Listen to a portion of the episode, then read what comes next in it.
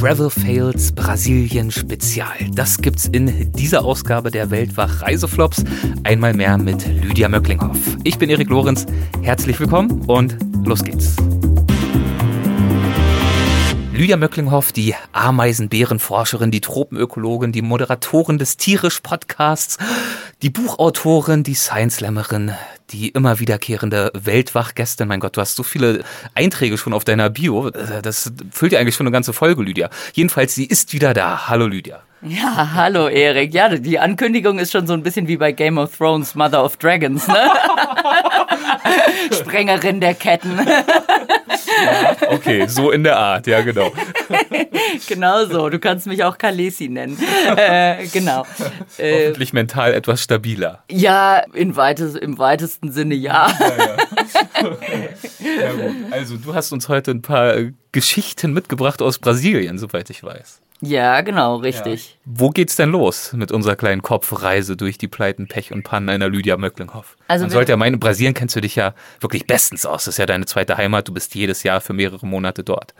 Genau, aber es gab ja auch mal Zeiten, da kannte ich mich nicht so gut aus. Mhm. Und auch wenn man sich gut auskennt, kann man es immer noch verkacken. Ne? Also Fair enough. Also wir werden heute drei Stationen besuchen. Äh, wir besuchen Rio, wir besuchen den Amazonas-Regenwald und wir besuchen das Pantanal. Mhm. So, wir fangen in Rio an, würde ich sagen. Na los. Ne, so. Ja. Also es geht heute so ein bisschen so, ist dieser edukative Auftrag, was sollte man nicht machen, mhm. so, ne? Also ich fange mit einem guten Tipp an, wenn man nach Rio reist, äh, das Telefon sollte immer sehr befestigt sein. Wo? Zum Beispiel so eine Schlinge am Arm. Also ja. ich habe so schön verträumt Fotos äh, am Meer gemacht und dann nahm jemand von hinten Anlauf und zog es mir so oben aus der Hand raus. und lief dann einfach weiter. Und die Strände in Rio, also das sind ja keine menschenleeren Strände, die sind ja rappelvoll, dann drei Haken zwischen den Sonnenschirmen und weg war er. Nein. Ah. Und du standest mit leerer, hoch erhobenen Hand da und genau. konntest gar nicht fassen, was da gerade passiert ist. Genau, und mir tat der Typ dann auch so ein bisschen leid, weil mein Telefon war halt einfach so alt und runtergerockt, dass ich einfach dachte, na toll, der hat nichts davon, der steht jetzt irgendwo und denkt sich, what the fuck, was ist denn das für ein scheiß Telefon? Und ich habe natürlich auch nichts davon, weil äh, Reisen, es war so der Tag meiner Rückreise, Reisen ohne Telefon ist ja echt scheiße. Ne? Ja, ja. Äh, das geht einem wirklich irgendwie auf den Zeiger. Das zeigt aber natürlich deine tiefe Menschlichkeit, dass du trotzdem noch mitleidige Gefühle mit diesem Schurken hattest. Ja, eben, ist ja auch nur ein Mensch, ne? Äh, also wenn man da irgendwie die Telefone klaut, dann macht man das sicherlich äh, nicht, um äh, einen fancy Lifestyle zu haben, so, ja, ne? Aber das ist ja ein reflektierter Gedanke in dem Moment. ja, durchaus. Ich war sehr, sehr traurig, weil ich hatte eins der geilsten Fotos, die ich je in Rio gemacht hatte, vorher gemacht am Strand, echt äh, mit so einem Mädchen, das gerade so vom Meer kam. Und ich hatte es sogar noch gefragt, ob ich das Foto veröffentlichen kann und ja. äh, so eine Sprachnachricht von ihr aufgenommen, weil ich es einfach so geil fand. Äh, das wäre so für Street Photography wäre das total geil gewesen. Aber das hat jetzt der Mann. Gut, also damit eröffne ich mal. Aber ja. es gibt natürlich, Rio äh, ist ja bei uns als super, super mega gefährliche Stadt bekannt. Mhm. Es kommt aber tatsächlich darauf an, wie man sich verhält. Ich habe tatsächlich gar nicht viele Travel Fails aus Rio, weil ich in Rio eigentlich von Anfang an so ein bisschen, ich habe so einen Sprachkurs gemacht, da wurde einem erklärt, was darf man, was darf man nicht. Metro fahren darf man zum Beispiel immer, Bus fahren nur bis 19 Uhr, komischerweise. Danach wird's gefährlich. So gibt es eben so verschiedene grundlegende Regeln. Äh, man sollte eben gerade im Zentrum der Stadt jetzt nicht unbedingt nachts zu Fuß unterwegs sein. Also man sollte halt eben so bestimmte Sachen nicht machen. Im Zentrum bin ich dann irgendwann mal mit der U-Bahn zu einer Station gefahren und wollte dann zu so einer Straße, wo ganz viel Live-Musik ist und bin da zu Fuß gelaufen und das war jetzt nicht so eine super Idee. Also es ging gut, aber das war so ein Moment, wo ich mich echt so ein bisschen unwohl gefühlt habe, was ich sonst in Rio eigentlich gar nicht so habe, weil ich weiß, wie ich mich verhalten muss. Genau, ähm, jetzt reisen wir zum Amazonas, würde ich sagen, weil eben für Rio habe ich gar nicht so viele Travel Fails. Am Amazonas war ich in so einem Waldarbeitercamp und die meinten, wir machen mal eine Wanderung äh, zu so einem Camp ganz tief im Wald und wieder zurück, weil die mussten das irgendwie checken. Und dann habe ich gefragt, wie weit ist es denn? Und meinten, ja, so zehn Kilometer oder so. Habe ich gedacht, ja, super das geht ja wunderbar. Heute weiß ich, nach Jahren des Reisens in Brasilien, aber auch im Bergregenwald in Panama, wenn einem jemand solche Informationen gibt von den Menschen dort, muss man immer den Faktor 2 anwenden. immer. Es ist immer doppelt so viel. So.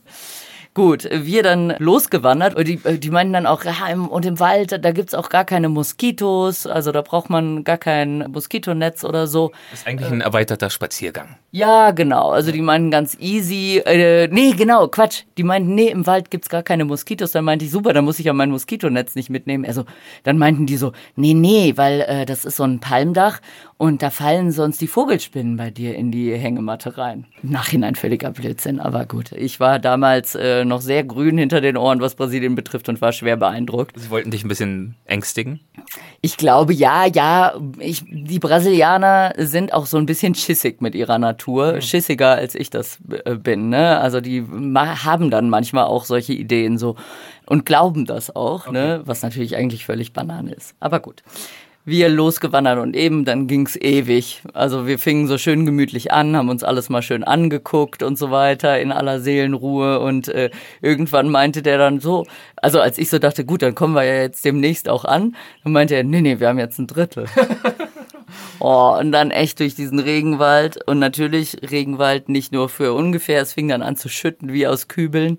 Dann da im Nassen irgendwie die Hänge hochgeflutscht und gerutscht und dann wurde so, dämmerte es so langsam, ne? Und wir sind da echt dann irgendwann gerannt durch den Regenwald im strömenden Regen dann halt echt zu diesem Camp. Ich war fix und foxy, alles aufgescheuert, alles wundgescheuert, weil man ist ja so nass, ne? Ja. Also eben die Haut geht halt so, so schnell kaputt. Naja, dann da übernachtet, das war aber wirklich toll, abgesehen davon, dass ein Baumriese direkt neben unsere Hütte runtergekracht ist. Wow. Und das hat so eine Druckwelle gegeben, dass ich einmal in der Hängematte so nach oben nice. so, wow. Das war echt krass. Ja. Und nachts kam ein Riesengürteltier vorbei und äh, trat an unsere Hütte. War auch schön. Das ist doch schön, oder? Ja, es war, ja. das war richtig cool. Also es war auch das einzige Riesengürteltier meines Lebens, das ja. ich je gesehen habe. Ja. Genau, also das war der, der Fail äh, wäre dann in dem Fall äh, eben nicht den Faktor 2 anzuwenden, wenn man äh, sich zu Wanderungen aufmacht. Äh, Aber so eine 20 Kilometer Wanderung, das schaffst du doch auch, oder? Ja, im Regenwald, ne, mit Bergen und so. Also das hatte ich dann später nochmal beim Volk der Naso in Panama, wo ich eben auch dachte, so eine, naja, da dachte ich schon, es wird schwierig, weil das wirklich Bergregenwald war, nur mhm. äh, steile Hänge und so. Also da hat man dann auch schon einiges gemacht. Und es ist ja auch ein Unterschied einfach, worauf man eingestellt ist, ne?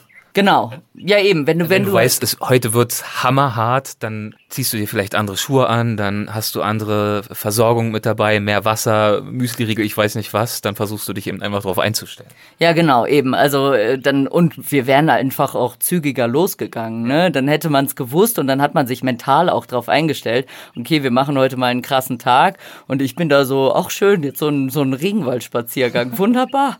Und naja. Fast forward, äh, Tränen überströmt verkrümmt, matschverkrustet, wundgescheuert.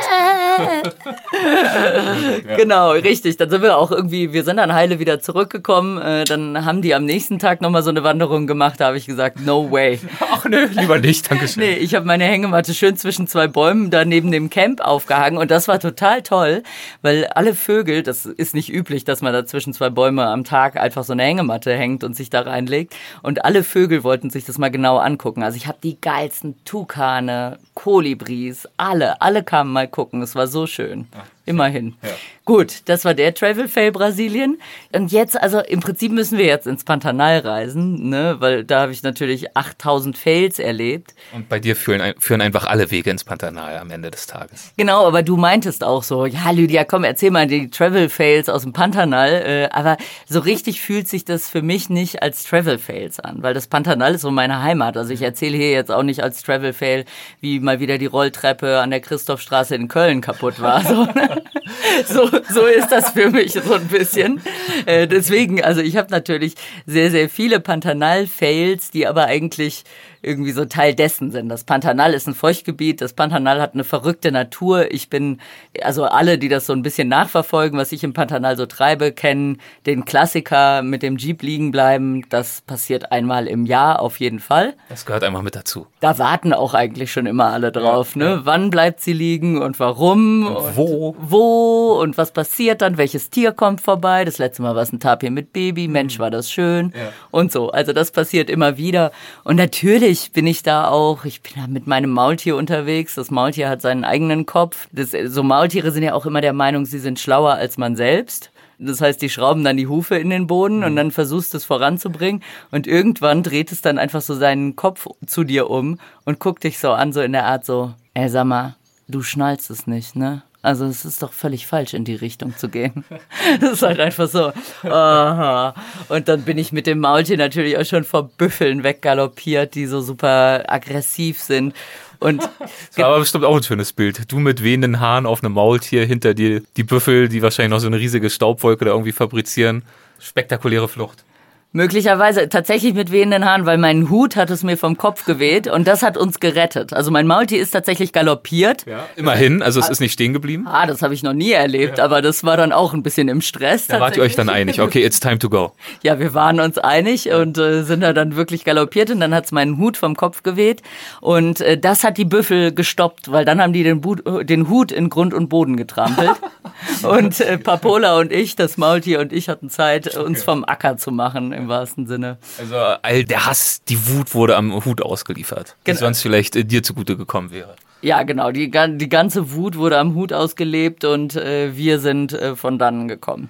So, also eben im Pantanal, das ist natürlich endlos äh, der, die Zahl der Fails, also auch so das Maßband beim Pinkeln im Wald verlieren und nicht mehr finden. Das ist aber das Einzige und das brauche ich die ganze Zeit für meine Arbeit und Wozu brauchst du ein Maßband im Wald? Bäume vermessen. Kratzbäume von Ameisenbären. Du vermisst dann die Kratzspuren konkret oder was vermisst du da? Den äh, Baumumfang. Warum? Ja, um zu sehen, ob Ameisenbären besonders gerne an bestimmten Bäumen kratzen. Tun sie. Ja, Ja. nämlich? Also ich habe ja vorher in Nordbrasilien gearbeitet, das haben wir ja schon mitbekommen, wo wir fast die, äh, die äh, Satellitenschüssel umgefahren haben. An der Ähm, Grenze zu Venezuela. Genau, richtig. Äh, da habe ich geforscht und da habe ich in so einer Plantage äh, geforscht, wo alle Bäume die gleiche Art waren. Das heißt, da kann man nämlich dann sehr schön feststellen, was die Ameisenbären gut finden an Form. Und die mögen immer so mitteldicke Bäume, nicht zu dick und nicht zu dünn. Also wo man sich so schön dranhängen kann. Das finden die gut und dann am liebsten noch schief. Das sind so ihre Lieblingsbäume und das zieht sich so auch im Pantanal durch. Also da mögen die auch so einen bestimmten Umfang. Aber wenn man das sagen, jetzt kann ich das so sagen, weil das habe ich erforscht. Sonst wüsste man es natürlich nicht. Und du brauchst halt wirklich Daten und Fakten. Du brauchst konkrete Zahlen und die musst du eben nachmessen. Da reicht's nicht, mit einem Blick hier und da mal zu einer Schlussfolgerung zu kommen. Genau richtig. Und wenn du dann halt irgendwo im Gemüse mal zum Pinkeln gehst und dir fällt dein Maßband aus der Tasche, dann hast du halt erstmal fünf Tage kein Maßband, weil dann muss erst einer aus der Stadt ein neues Maßband anschleppen. So. Das sind so meine Pantanal-Fails, ne? Was ja eigentlich keine Fails sind, genau wie du sagst. Das sind einfach Herausforderungen, die dort ganz natürliche Art und Weise mit einhergehen, mit der Arbeit, die du dort verrichtest und mit dem Ort, in dem du dich befindest. Genau, richtig. Ja, von daher würde ich eher meinen Amazonas-Fail sehe ich als Travel-Fail, äh, wo man auch was dazu gelernt hat. Im Pantanal, was willst du da auch dazu lernen? Das ist einfach die Natur, ne? Ja gut, du kannst natürlich das Maßband in eine Tasche mit einem Knopf tun, so, aber ansonsten lernt man da auch nicht viel dazu. Es geht immer alles schief. Es geht immer alles schief. Deswegen wird es bestimmt auch irgendwann noch eine Fortsetzung geben. Äh, nennen wir es nicht Fails, sondern Herausforderungen im Pantanal. Ja, sehr gerne. Das, das geht endlos. Ja, äh, Wünsche ich dir für den nächsten Aufenthalt dort auf jeden Fall die eine oder andere Herausforderung auf den Hals. Genau, für diese Extra-Folge müsstet ihr dann sehr, sehr viel Zeit mitbringen. Also macht's euch gemütlich, die lange Nacht der Fails im Pantanal. Na gut, dann bis dahin erstmal vielen Dank hierfür und äh, alles Gute dir. Ciao, ciao. Sehr gerne. Tschüss.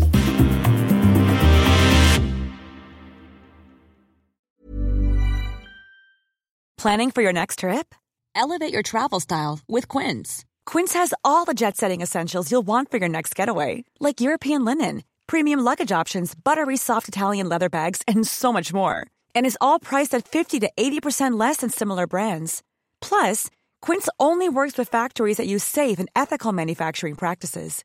Pack your bags with high-quality essentials you'll be wearing for vacations to come with Quince. Go to quince.com slash pack for free shipping and 365-day returns. Hold up. What was that? Boring. No flavor. That was as bad as those leftovers you ate all week. Kiki Palmer here, and it's time to say hello to something fresh and guilt-free. Hello Fresh. Jazz up dinner with pecan-crusted chicken or garlic butter shrimp scampi. Now that's music to my mouth. Hello Fresh. Let's get this dinner party started. Discover all the delicious possibilities at hellofresh.com.